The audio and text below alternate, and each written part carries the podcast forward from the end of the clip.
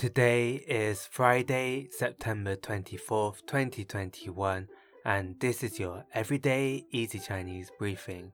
大家好，我是林老师, and in under 5 minutes every weekday, you'll learn a new word and how to use this word correctly in phrases and sentences.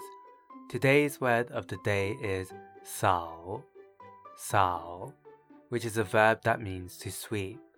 Let's practice by making different words, phrases, and sentences with sao. The first word is da sao, da sao, which means to clean. Let's look at each character of this word. Da means to hit, and sao means to sweep.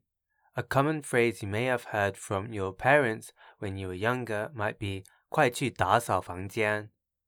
快去 打扫房间 quickly go and clean your room. Another word we can create with 扫 is 扫地扫地 This means to sweep the floor. Let's again look at each character of this word. 扫 means to sweep and 地 means floor. A way of using it in a sentence is 我让他扫地了。我让他 扫地了.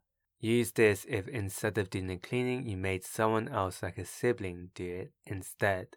Finally, we can create the word 扫描,扫描, which means to scan. The 描 here means to trace.